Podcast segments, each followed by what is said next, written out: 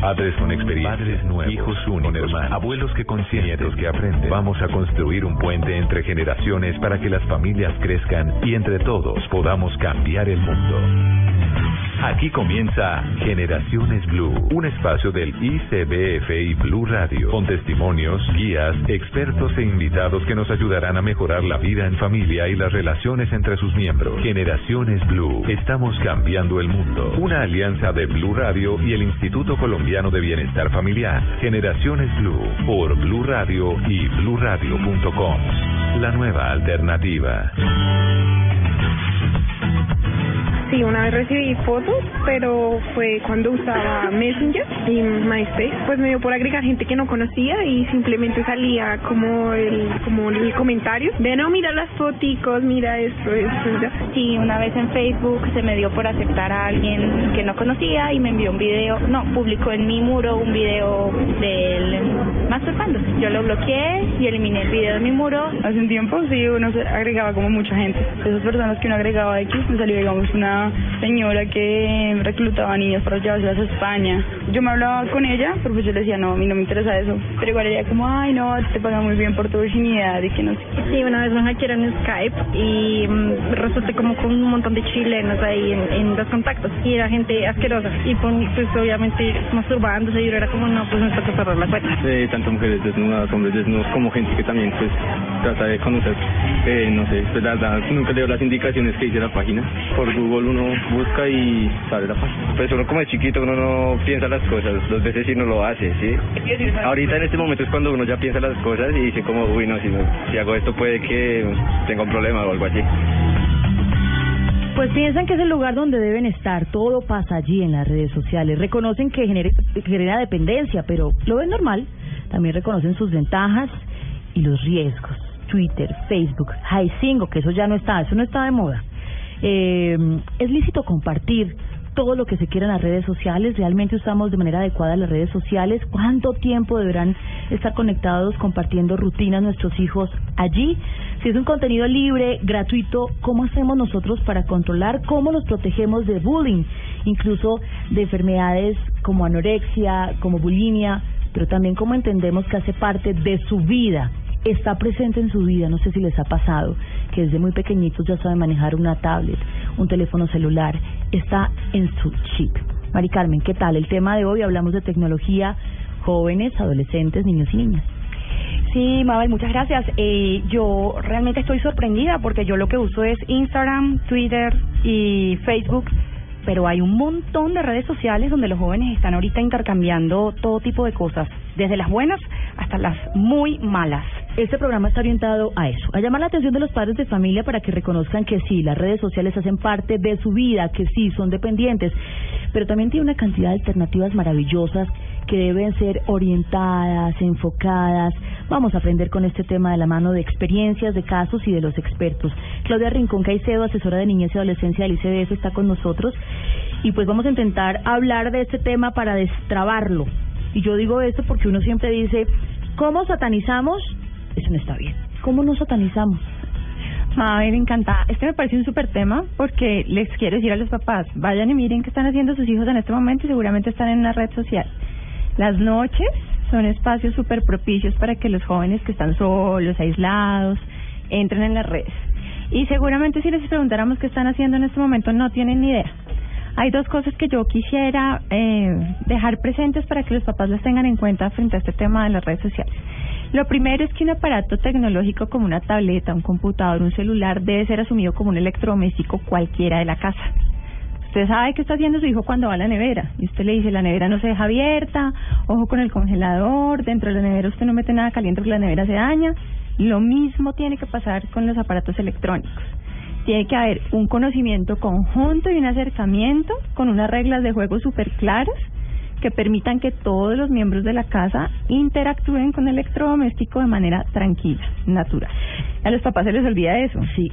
Y lo segundo es que me parece que tanto papás como niños, niñas, adolescentes tienen que darse cuenta que eso que parece virtual y que parece no real es tal cual el mundo real, solo que ocurre en otro escenario.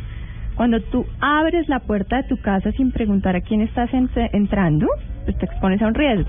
Lo mismo pasa con las redes sociales. Cuando tú aceptas amigos extranjeros, extraños que no conoces, estás abriéndole la puerta de tu casa a un extraño que tú no sabes para qué va a entrar a tu vida. Hay que hacer esa analogía todo el tiempo para acercar ese concepto de que en las redes sociales pasa lo mismo que en cualquier calle de la ciudad. Hay peligros y tú puedes hacer cosas para prevenirlo, como también hay un montón de potencialidades y cosas divertidas que tú puedes disfrutar. Sí, yo quiero preguntar inicialmente, ¿cuándo debe entregarse un teléfono celular, una tableta? Ese acercamiento con la tecnología ya de independencia, ¿a qué edad se debe dar? Sobre eso hay muchas discusiones. Los papás tienen una cantidad de, de dificultades con ese tema y lo han asumido de una forma que les dificulta tener el control sobre eso. Entonces, ustedes se dan cuenta desde pequeñitos, empiezan ahora a parquearlos al frente del televisor para que se distraigan y se ocupen y nadie acompaña lo que están viendo en la televisión. Lo mismo pasa con las tablets. Se las entregan, muchas veces no tienen en cuenta ponerles bloqueos, controles parentales y demás, y se los dejan ahí. Y no se fijan qué hacen y creen que están haciendo, no sé si algo divertido sus hijos en ello o se están quitando de encima un tiempo de no tener que estar pendiente de ellos. Y ahí empieza el primer problema. Tú puedes entregar un celular cuando tú consideres que tu hijo está en una edad en que entiende para qué sirve ese teléfono. Hay unos teléfonos... Es decir, 18 años. Eh, puede ser antes, pero depende, como casi todo en la vida, depende cómo se lo cómo se lo entregas como papá, cómo le entregas esa responsabilidad. Había unos teléfonos, yo no sé si ustedes se acuerdan, eran divertidísimos que solamente servían para llamar y contestar. Cuando recién salieron los celulares para niños. Es que ese es el que yo le daría a mi hija.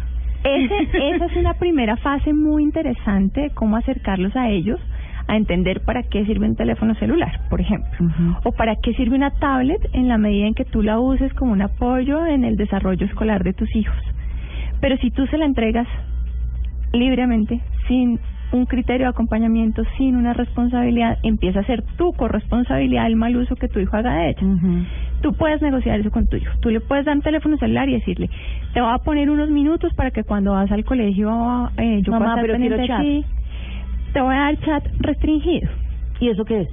Te puedo dar un chat con un bloqueo que simplemente te sirve para conectarte con tus papás, tu familia, un par de profesores. Claro, pero todas mis amigas se conectan por chat, mamá.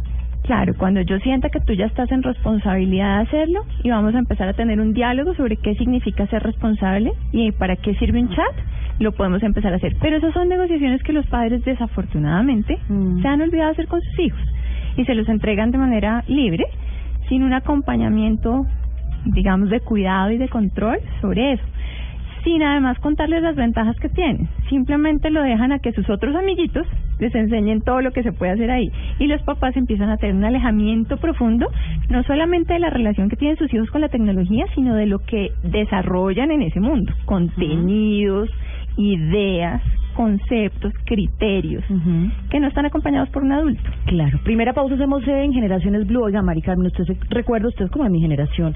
Uno, el chat de antes era frente a frente. Bueno, yo llegué a usar Messenger. Bueno, yo también, pero lo que quiero decir es que antes de los 90, de los 80, lo que uno hacía básicamente era, nos vemos en la tienda, o nos hablamos más adelante, o el teléfono todo el día, pero esto del chat, de estar pegados... Y era vino. chévere, ¿verdad? Y Ver a la gente. Claro, vaya usted a almorzar con un teléfono en la mano, lo que lo hacía su mamá o su papá. Pero las generaciones han cambiado, por eso este programa, y los invitamos a que se queden con nosotros a regresar un muy importante testimonio, y ya regresamos. Ya regresamos con Generaciones Blue. Estamos cambiando el mundo.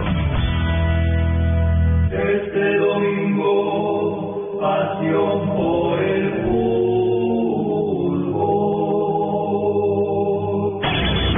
Este domingo, desde las 3 y 30 de la tarde, Alianza Petrolera Junior y Unión Autónoma Millonario. Blue Radio, la nueva alternativa. Blue Radio, pasión.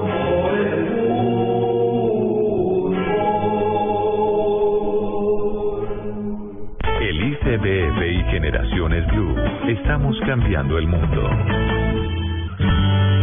Qué bueno oírlos, porque sabemos que están en las redes sociales y a través de esa lectura pues estamos de interactuar con ustedes, sabemos que estamos conectados a través de las ondas sonoras y todo lo que es Blue Radio y en este acuerdo con ICBF de Construcción de País. Está con nosotros Ana María Sánchez y es mamá de María José Lara Sánchez. Y nos vienen a contar una historia que si bien no queremos asustar a los padres de familia, sí nos hace un llamado de atención profundo sobre, usted sabe a esta hora, no solo dónde están sus hijos, sino qué están haciendo sus hijos. Bienvenidas. Hola Ana María, qué gusto que estés con nosotros. María José, gracias. Estaba un poco tímida María José, pero además se ha hecho eh, un intento hoy por contarnos su experiencia y te agradezco enormemente ese intento, María José. Gracias. Ana María, eh, ¿cuándo empezó? Usted es mamá de dos niñas, ¿no? De dos niños. Mm, ¿Cuándo empezaron ellos a interactuar con redes sociales y con tecnología? Mm, María José empezó a actuar con redes sociales, yo creería que a principios del año pasado. Hoy tiene 14 años, eso es como a los 12, 13 años. A los 13, a 13. principios de los, sí, 12, 13. eh, pues siempre han tenido ellos acceso al Internet por medio del portátil de la casa, eh, pero le entregamos un celular hace mm, más o menos a principios del año pasado, eh, con reglas, como decía Claudia. Claudia. Eh, y increíblemente la chiquita, eh, que tiene seis años, eh, me pide un celular a gritos. No sé, yo le digo que no, que todavía no, porque no sabe para qué es el celular. Y a veces tiene acceso a, a la tablet, eh, pero lo hace más como para ver películas de niños y siempre, siempre después de una eh, amarga experiencia muy controlada. O sea, muy controlada lo que ella está viendo, de lo que está buscando, de lo que... Porque curiosamente, si a mí se me bloquea mi celular, la chiquita de 6 años me lo desbloquea perfectamente. saben perfecto. Ellos saben más que Pero nosotros. porque de- uno no entiende y no puede, ellos lo hacen ellos sin lo ningún hacen problema. sin ningún problema. Y esa, esa experiencia aburridora, harta, incómoda, ¿cómo comenzó? Comenzó a mediados del año pasado, como en mayo, junio, donde yo estaba almorzando con unos compañeros de la oficina y entró una llamada donde me pedían 12 millones de pesos a cambio de no publicar una foto desnuda en una red social llamada Snapchat. A la, no tenía ni idea de qué se trataba. Yo digo, convencida que me están amenazando a mí, digo que bien podían publicarlo. Y mm, recibo una segunda llamada ya con el nombre de mi hija, y donde me decían que si no eh, pagaba la suma que me estaban solicitando, le hacían daño físico. Yo llamo a las autoridades, eh, pongo en conocimiento de la policía lo que está ocurriendo. Ellos me dan unas instrucciones iniciales y empiezan la investigación. La investigación da como resultado que efectivamente mi hija se toma una foto que no es comprometedora, una foto normal, una selfie que también eh, hasta hace poco están muy de moda, eh, donde no es comprometedora, pero los compañeros del colegio la hacen comprometedora, ellos mismos con un programa que tienen los celulares, eh, muestran sus Aumentan sus aumentan senos. sus senos, hacen su escote, cortan la cara porque la foto que vuelven viral eh, por Facebook no es la misma foto que ella que los que los investigadores me muestran que ella envía. Eh, finalmente las autoridades esto queda en manos de las autoridades del Instituto Colombiano de Bienestar Familiar y de todas las autoridades competentes en el caso, Fiscalía, eh, Ministerio de Educación, Secretaría de Educación. Sí, pero a ver, eh, primer impacto. No soy yo, es una fotografía que está de mi hija. ¿Qué dicen estos papás? ¿Los papás de los niños? Ustedes, o- ustedes no. como pareja. Primero, nosotros estamos completamente seguros eh, que mi- nuestra hija no iba a mandar una fotografía. Porque nosotros habíamos hablado con ella de todos los riesgos que podía tener si, es, si hacía algo como esto. Le habíamos mostrado videos, películas, le hablábamos constantemente. El papá le, le mostraba videos que hay en YouTube sobre el tema. Eh, le decía, mira, Majo, no todo el mundo es tan, tan buena gente ni tiene unos sentimientos tan, tan nobles como tú, te pueden hacer daño. Sin embargo, para mí fue durísimo decir en qué momento yo intenté ese diálogo con mi hija y hubo ese cortocircuito donde ella no entendió el mensaje que nosotros estábamos dando. Si bien ella no es responsable de lo que los compañeros decidieron hacer con la fotografía, pero envió una foto, o sea, se sometió a riesgo. Em, fue durísimo, porque ahí empiezas tú a evaluarte como papá. Decir, ¿en qué momento fallé yo? ¿Dónde estaba yo cuando mi hija se tomó la foto? ¿Y dónde estaba? No, curiosamente, me acuerdo perfectamente que yo estaba en la habitación y ella estaba en el baño Claro. y salió del baño a la habitación, o sea, no, ella en mi casa no hay puertas cerradas. Eso sí, nunca, nunca ha pasado. Las puertas de mi habitación, de la habitación de las niñas, siempre ha estado abierta. Entonces no es como a ver qué están haciendo. No, ellas siempre han estado muy abiertas a, a lo que hacen. Pero, o sea, me hubiera causado de pronto, hubiera sido un golpe mucho más fuerte si la foto hubiera sido más comprometedora. Pero sin embargo, el hecho que ella haya, se haya expuesto fue durísimo para nosotros. Te evalúas como padre, te evalúas en la forma si el diálogo con tus hijos es el correcto, si se te faltó mano dura, si te faltó poner más reglas, si te faltó eh, de pronto entrégame tu celular y yo reviso, o sea, cosa que Bueno, no y ahí empezamos, porque uno también defiende el derecho de la intimidad de nuestros muchachos, nuestros jóvenes y adolescentes. Y ahí, digamos, en eso el Instituto Colombiano de Bienestar Familiar es un defensor total de los derechos de los niños, niñas y adolescentes. Y el derecho a la intimidad es un derecho que como padres hay que garantizar. El tema es efectivamente en qué edad tienes derecho a qué nivel de intimidad hasta que tengas una comprensión como adolescente de cada uno de los pasos que haces y efectivamente María José, que es muy valiente y hoy nos va a compartir su testimonio, no alcanzó a medir el riesgo de una cosa que parecía una actividad inocente como tomarse una selfie, como hay cientos de millones No, hoy en pues. día. Todos nos hemos tomado una Sí. selfie, a ver que levante la mano el que no, todos nos hemos tomado una selfie. Eh, y eso hace parte de tu derecho a la intimidad.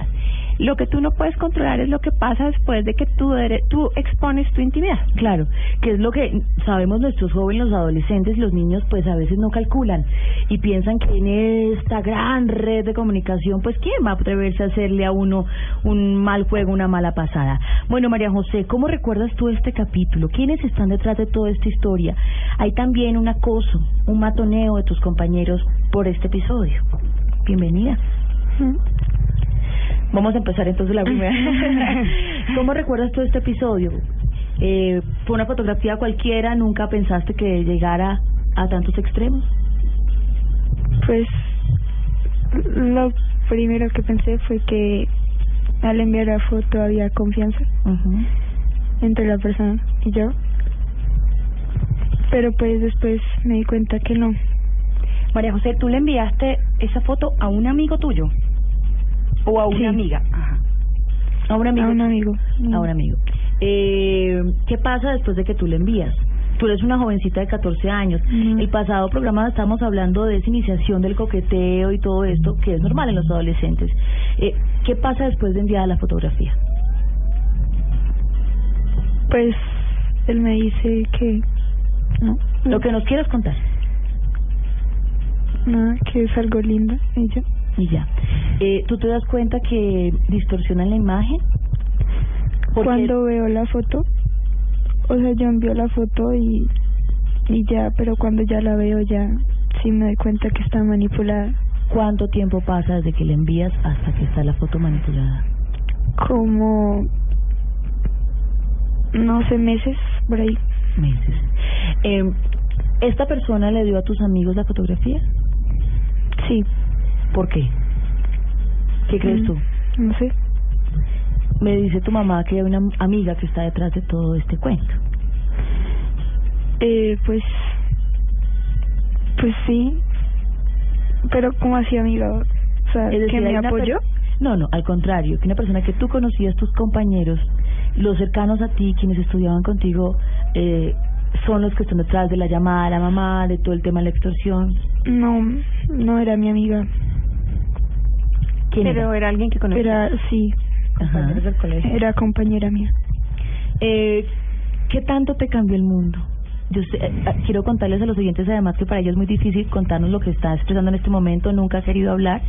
Ha estado muy contenida desde que llegó a nuestro programa, por eso es tan valioso su testimonio, María José, y es valioso para los jovencitos y los adolescentes que ahora pueden estar pasando por eso, para los padres de familia, y de nuevo por eso te agradezco mucho que estés aquí. Ujú. ¿Qué tanto te cambió después de que empezó esa llamada mamá o ese matoneo en el colegio? Pues mucho. Pues cambió mucho, mucho. ¿En el salón empezaron a decirte Me- cosas? No, eh, pero sí hubieron en el salón no, pues por parte de mis amigos, no, pero otra gente sí había malos gestos. Supongo que entre ellos había palabras, no sé, críticas, pero pues que yo ya escuchaba a mí nunca. Mamá, sí. ¿Cómo, ¿Cómo sigue el caso de, de María José? ¿Cómo ustedes lo enfrentan? ¿Qué es lo más complicado? Es un cambio del cielo a la tierra. La familia era una antes y se convierte en otra después. Eh, María José era una niña completamente diferente. Se vuelve una niña introvertida, eh, muy callada, muy reservada.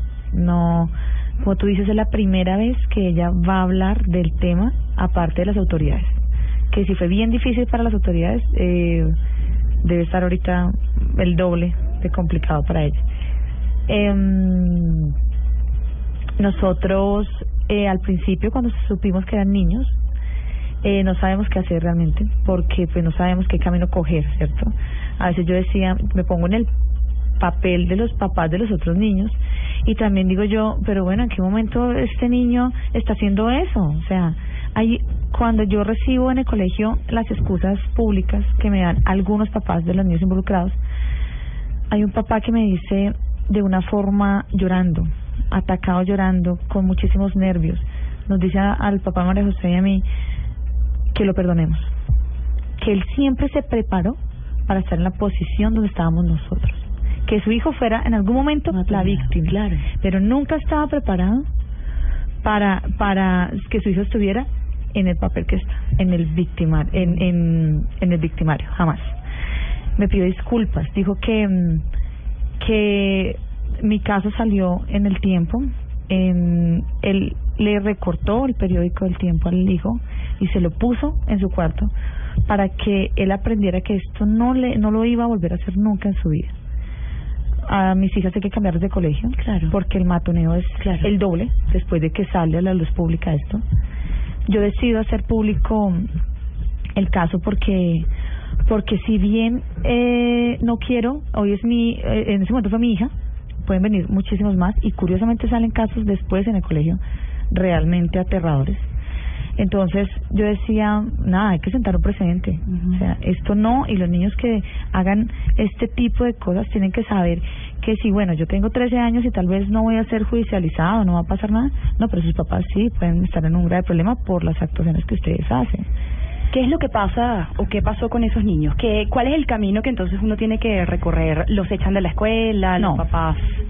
No, el, pues no los pueden expulsar del colegio porque no, o sea, no creo que el colegio tuvo una reunión y decidió no expulsarlos, pero tampoco les hizo un como una fuerte un fuerte llamado de atención para generar como como Conciencia y correctivo, conciencia y claro, correctivo, exacto. claro. no no los tomó a tiempo tampoco porque dejó que mi hija fuera matoneada después del caso y un matoneo mucho más fuerte porque porque lo grave fue lo que vino después de que se da la luz pública y que se da a conocer en el colegio lo que sucede. ¿Qué pasó después?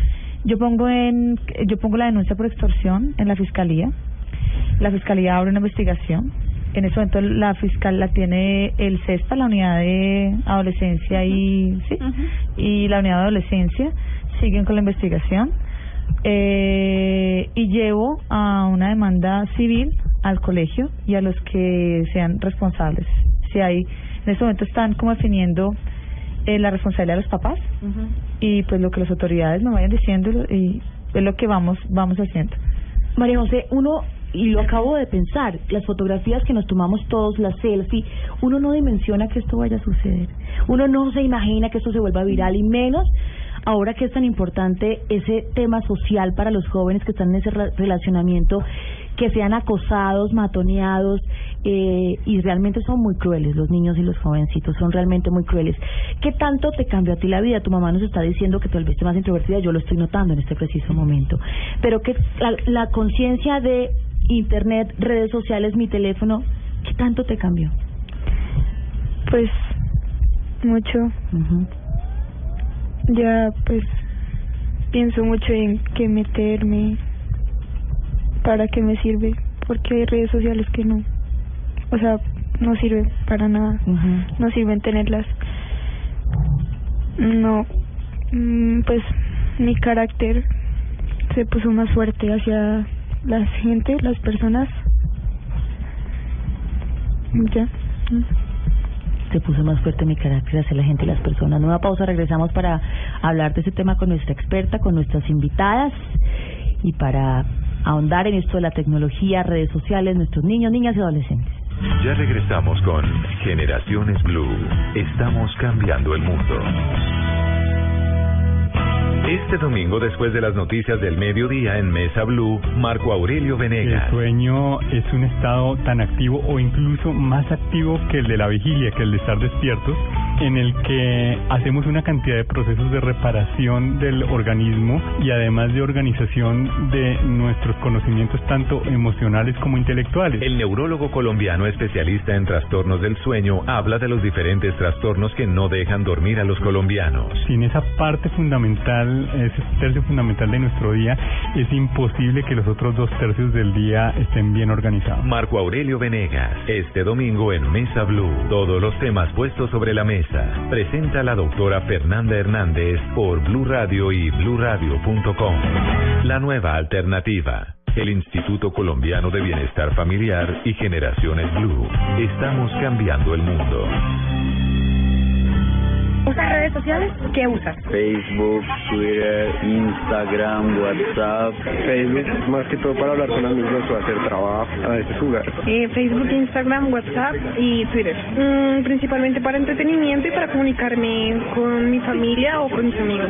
WhatsApp, Instagram, Twitter, eh, Facebook y Snapchat para entretenimiento y, y para chatear con mis amigos. En WhatsApp, Facebook, Instagram y Twitter. Para hablar con mis amigos o para entretenerme. Eh, Twitter, WhatsApp y Facebook. Twitter, digamos, como más como para enterarme de cosas y pues para publicar como también cosas de interés, más o menos.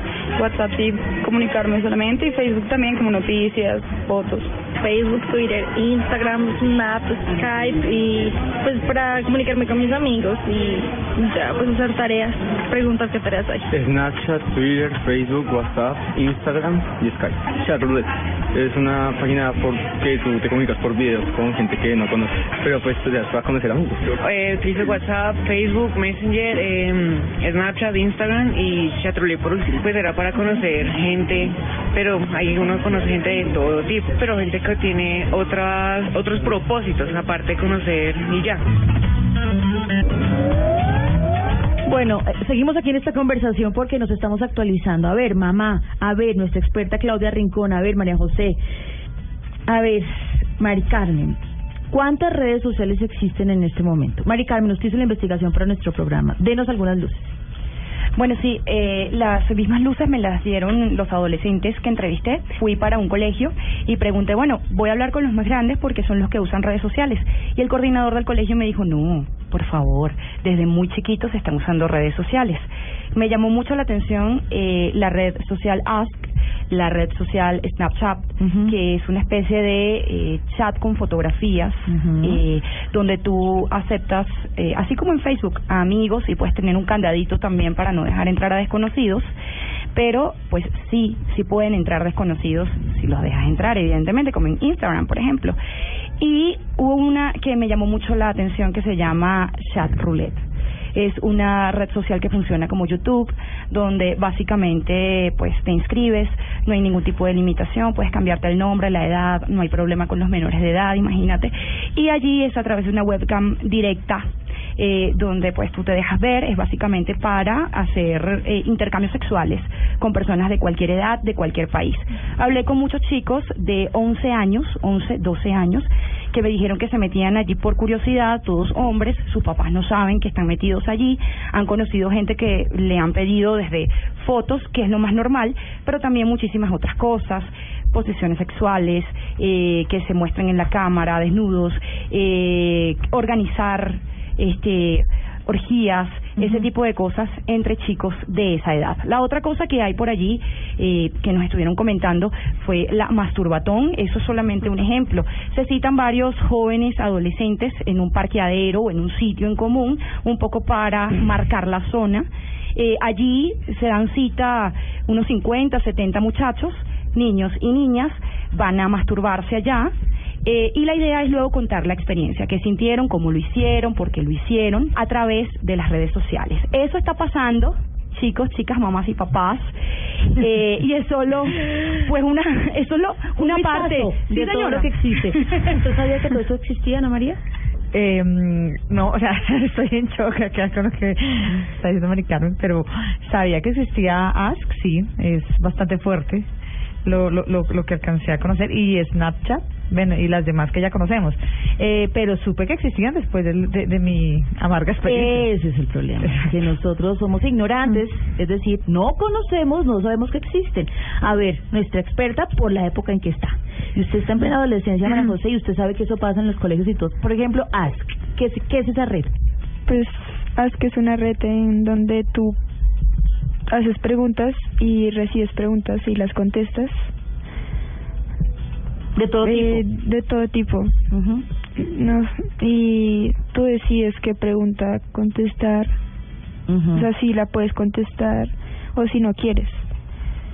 Ok, y eso creo que se ve reflejado a veces en Facebook y está allí y Sí. son fuertes y es un enfrentamiento y bueno. Snapchat.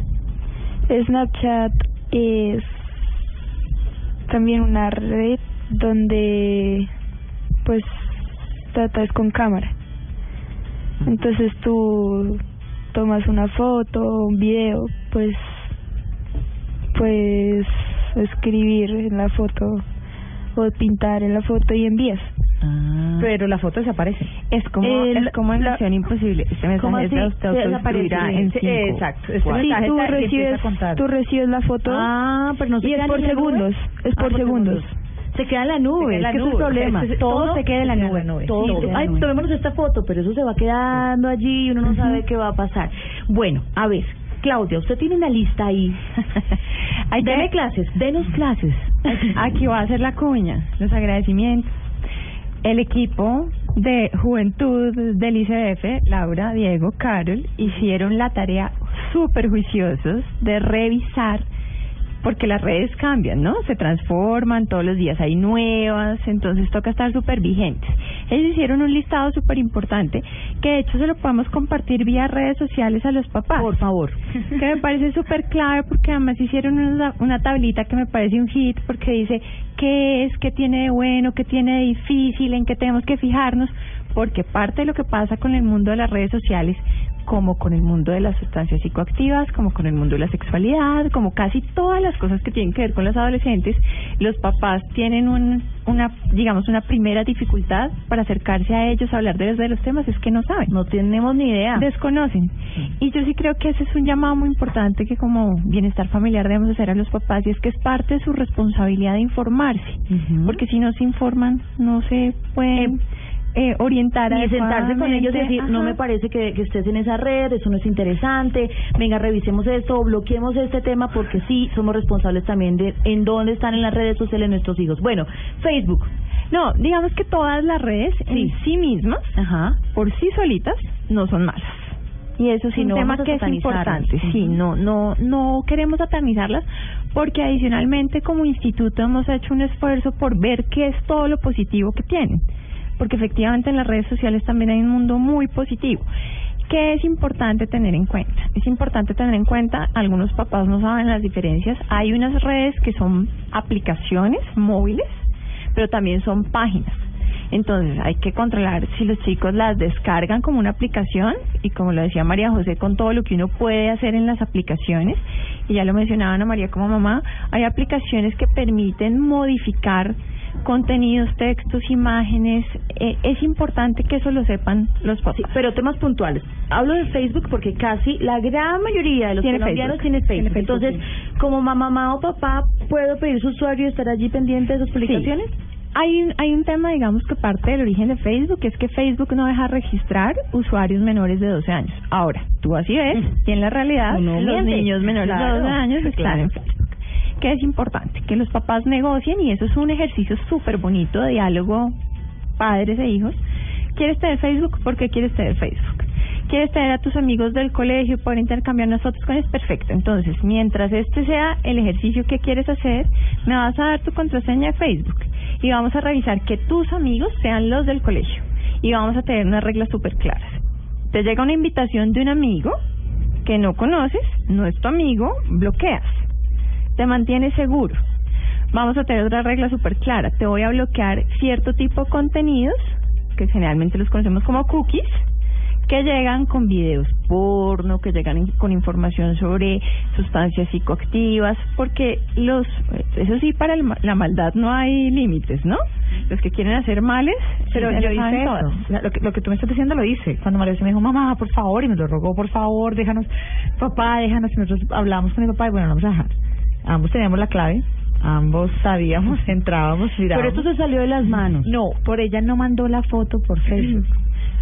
La manda, eh, los chat. niños hicieron la foto por chat. Allá y ellos juran que todo lo que si ellos le dicen al celular, borrar de mi celular lo que envío, Ah. eso se borra. Lo que ellos desconocen es que todo se queda en la nube. Pero adicionalmente, adicionalmente sobre ese punto, María José hacía una reflexión que a mí me parece muy importante retomar, y es que ella se tomó una selfie, súper inocentemente, y se la mandó a un amigo con el que tenía confianza. Y esa fue la palabra que utilizó.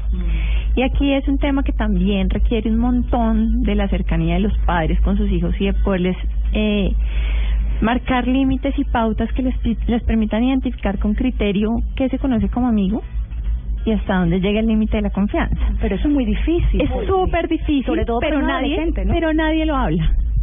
Si lo habláramos, ya tendríamos un espacio de nada. Y adicionalmente, eh, sobre ese tema, hacer, hacer em, como todo, María José, esto es una, te agradecemos un montón que compartas esto.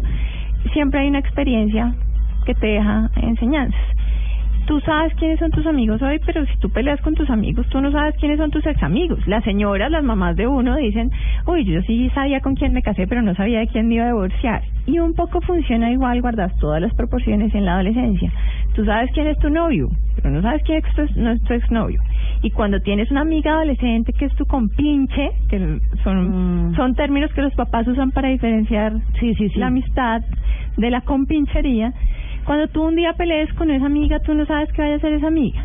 Entonces hay un límite donde tú tienes que saber hasta dónde te salvaguardas tu intimidad, hasta dónde compartes, y en cosas súper bobas que nos pasaban cuando éramos chiquitos, ¿no? A veces nosotros le contábamos a la amiguita un secreto cuando no existía el chat, y el día que peleábamos con la amiguita, la amiguita iba a contar el secreto a todo el salón y todo el salón se enteraba. Digamos, esto funciona igual, solo que se ha modificado porque las redes han permitido masificar esto de una forma que se sale del control de nosotros mismos. ¿ah? Entonces es importante que así sepamos, digamos, cuál es la naturaleza de cada red. Ahora, teníamos la discusión por fuera de micrófonos y le decíamos a María José, bueno, ¿qué otras redes conoces? Tinder. Y ella decía, no, yo sé qué es, pero obviamente yo no estoy ahí. Es importante que los papás sepan que hay redes que realmente son para mayores de edad, porque tienen una orientación de encuentros sexuales, de buscar ¿Qué parejas, exacto. Y eso sí es importante que los papás sepan, porque si tu papá, si tu, un hijo te dice a ti, estoy en Twitter, ah bueno, estoy en Badu, ah bueno, y te da igual que si te dice que está en Badu, o está en Twitter, o está en Facebook, o está en Snapchat, y te da exactamente lo mismo, pues no, no, no de nada sirve tampoco que tu hijo te lo diga, o que tú se lo preguntes. Si tú sabes que tu hijo está en Twitter, perfecto, tú ya sabes para qué sirve Twitter, cuáles son las limitantes de Twitter, qué restricciones tiene. Pero si sabe que estás en Badoo, si sabe que estás en Snapchat o si sabe que estás en Ask, tienes otras cosas de que empezar a preocupar. Pero entonces yo como papá tengo que tener todas las claves de todas, las redes sociales que tengan mis hijos y, y estar pendiente y, vi- y visitar su, su computador Yo creo, cada vez. yo creo que de pronto más que tener las claves, porque algunas veces, digamos, en ciertas edades, no, no es lo mismo una adolescente como María José que tiene 14 a una adolescente No, que tiene momento, 17. momento, María José, ¿tu mamá tiene todas las claves de tus cuentas? No. Claro, no. Si tu mamá te pide las claves de No. todas tus cuentas, ¿tú qué le dices? Que sí. Ahora. Ahora. Y si lo hiciera antes, ¿cómo se te ocurre, mamá? Es mi intimidad, mi libre desarrollo de la personalidad. Y puede que no le dé la clave. Y se las pedía por esa respuesta. Claro. Porque ahora para los adolescentes todo es el libre desarrollo de la personalidad.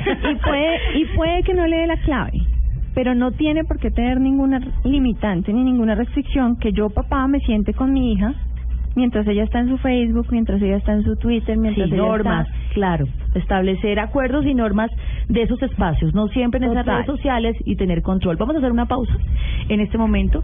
Eh, María José, uno siempre aprende es cuando le pasa. Uno- Ninguno Sí. a pensar que eso iba a suceder.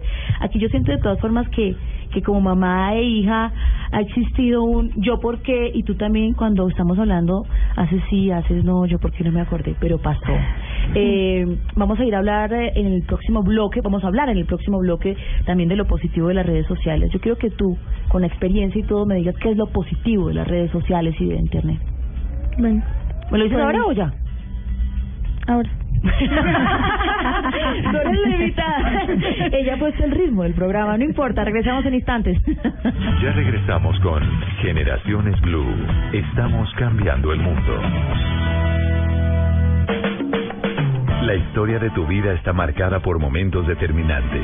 ¿Sabes cuáles son? ¿Te conoces lo suficiente? Este domingo, Felipe Mayarino y sus invitados te dan pistas para averiguarlo. Este domingo en Encuentros Blue, desde las 8 pm para vivir bien, por Blue Radio y bluradio.com. La nueva alternativa. Estamos cambiando el mundo. Generaciones Blue. ¿Qué pasó? Cuéntenos a todos, Sí, particípenos. encontré a la niña hace poquito en La niña que eh, tramó todo tu matoneo. ¿Y qué te dijo? No, yo yo pensé, pues lo primero en, en no sé, en, en pegarle, no sé. Por eso dije sí. Claro, porque es que además, bueno, cabe decir que María José es deportista, era una niña, es, sigue siendo, pues, esta experiencia número uno. Y pues eso ustedes saben que uno jovencito, si todavía genera ahí el resquemor y la envidia, sigue generando en medio del espacio de los muchachos, pues, una cantidad de sentimientos y, en fin. Bueno, María José, tuvo tiempo de pensar. ¿Qué es lo bueno de las redes sociales, de la tecnología? Eh, pues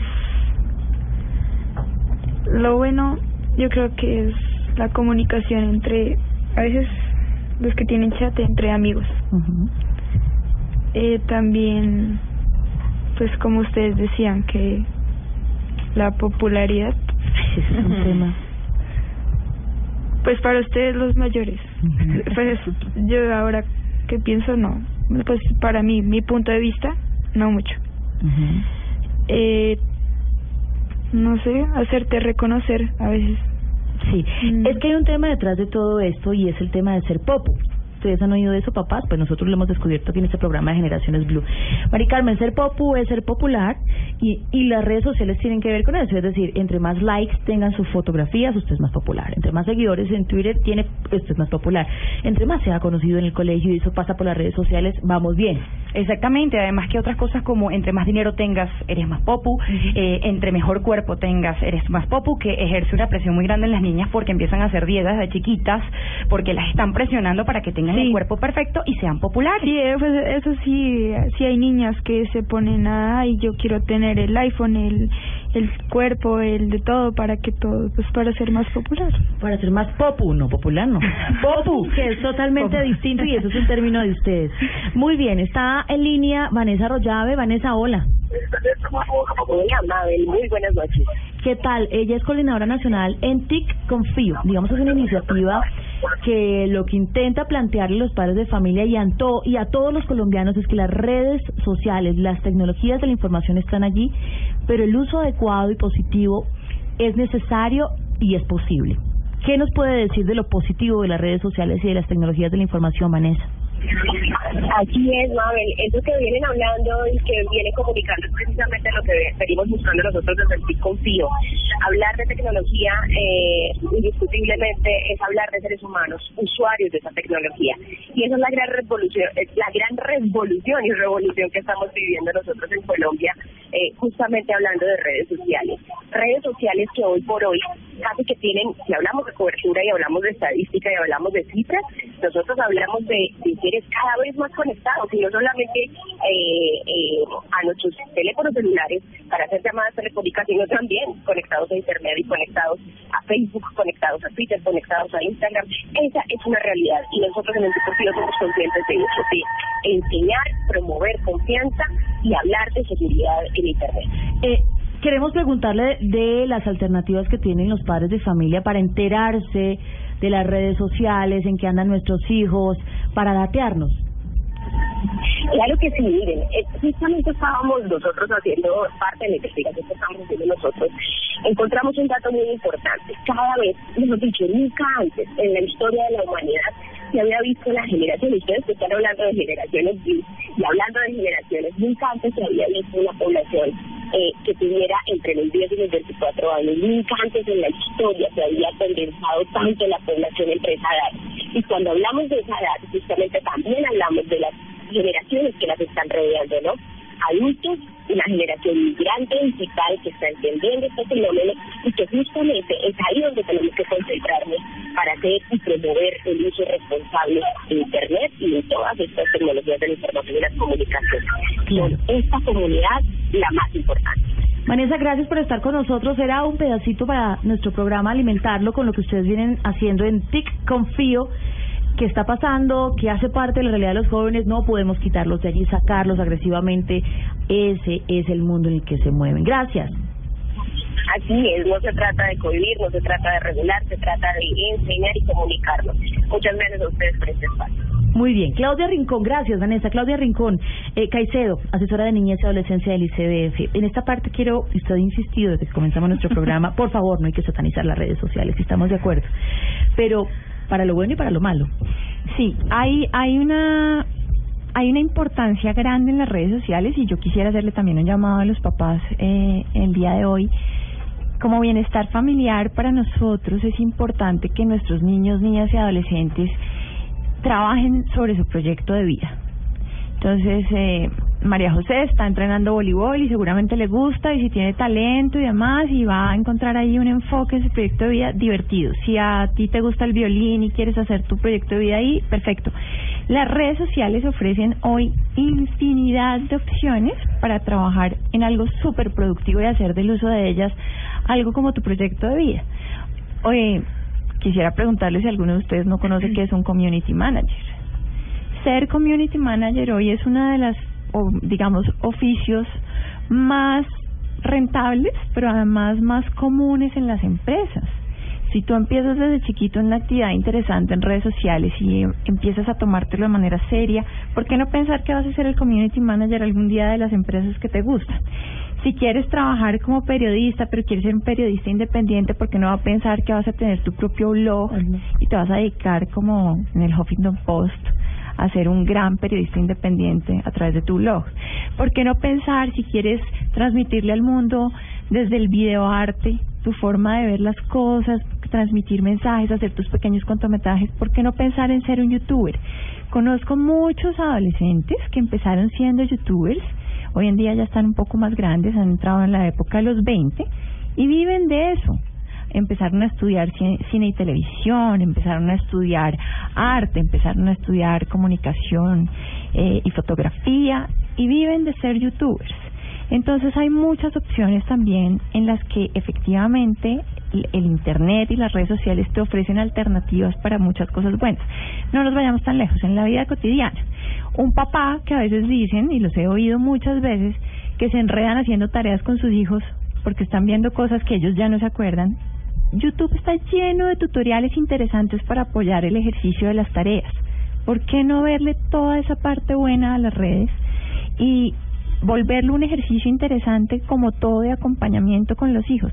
Estoy seguro que si los papás desde que están pequeños empiezan a hablar con tranquilidad de sus, con sus hijos de las redes sociales y empiezan a acompañarlos, nunca van a tener que llegar a pedirles las claves si cada vez existe más confianza para decirle a un hijo, mira, cuando te vayas a tomar una selfie, ten en cuenta qué vas a hacer. Una cosa súper sencilla que me parece de esos tips que los papás deben conocer y se los podemos poner en las redes sociales ahorita para que los conozcan. Existen aplicaciones para loguearte donde estás, Foursquare y demás, ¿no? Hay un tip súper sencillo para que tú no te pongas en riesgo, no te loguees cuando estás, logueate cuando sales del sitio. No, estoy en Xito en este momento, foto. Si te quieres loguear y quieres que todo el mundo sepa dónde está, perfecto, pero logueate cuando estés lejos de ahí. Son cosas súper sencillas. Si te vas a tomar una selfie, procura no tomártela al frente donde se ve la dirección de tu casa. Hay cosas que son súper básicas, pero que si jamás las hablamos con todos nuestros hijos, quizá no porque no sepamos, no conozcamos, sino porque ni siquiera caemos en cuenta de que esas cosas son relevantes. Ahí hay un espacio importante para empezar a trabajar en prevención y para empezar a acercarnos a ese mundo de nuestros hijos, que es un mundo real. no pensemos como papás que porque nuestros hijos están en redes sociales, ah, eso es una cosa y que es como un juego, así como nuestros adolescentes muchas veces piensan que lo que pasa ahí es un juego, muchas veces los papás tampoco se lo toman en serio. Y creo que esto es una actividad que debemos empezar a, como papás y como familias, volverle una actividad cada vez más familiar y que haga parte del ejercicio de orientación que tenemos en la casa. Pues con eso nos vamos, nos despedimos de este programa en donde hemos tenido una historia muy bien, María José. Muy valiente. ¿De esto es más tranquilo? Sí. una historia eh, y gracias a su mamá también Ana María por contarnos y compartir su testimonio porque es muy valioso, es muy valioso que los papás hablen de este tema y sobre todo porque ella decía, pero yo hice todo eso, ¿dónde fallé? No, estamos aprendiendo a convivir con este otro mundo de las redes sociales donde ellos están inmersos, ahí está, de nada vale sacarlos de ahí, no vas a estar con la tecnología, no vas, te va a quitar tu celular, lo van a encontrar en otro lugar, estamos conectados con el mundo. Eh, ¿Qué me iba a decir Ana María? ¿Algo? Eh, no, que algo muy importante, que a veces cuando a los papás nos pasa esto, uno dice, bueno, ¿para dónde agarro? ¿A quién llamo? ¿A quién busco? Eh, a, eh, ¿A qué autoridad llamo? Para mí fue muy importante eh, que apenas me pasó esto, yo me comuniqué con Red Papás y Red Papás me mandó un programa que se llama Te Protejo. Te Protejo inmediatamente me puso un agente de la policía, el cual estuvo ahí, al lado mío, guiándome, diciéndome, esto está, esto no está. Yo creo que los papás tenemos que informarnos y prever más allá, por si acaso llega a pasarme esto que no estoy no, no estoy exento de que me pase, ¿para dónde voy?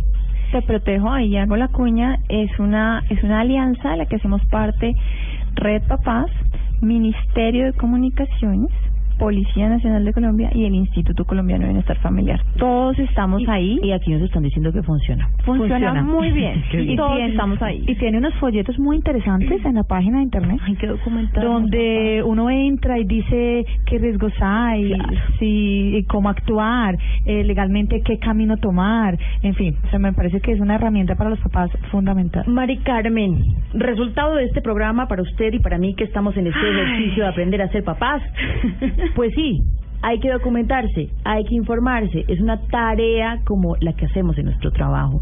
Hay tantas cosas en las que están expuestos nuestros hijos que debemos estar preparados, ¿o no? Sí, no hay que subestimar las redes sociales. Me parece muy bien lo que dijo Claudia al final. Las redes sociales es un mundo de oportunidades, no solamente para los más jóvenes, para nosotros también. Es un mundo de oportunidades.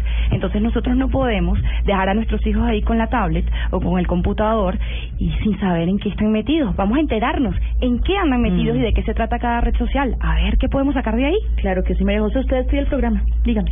su Eh, pues yo quiero decirle a todos los niños y adolescentes que pues tengan cuidado en quién confiar y en quién no. Y ya. Nos vamos, gracias.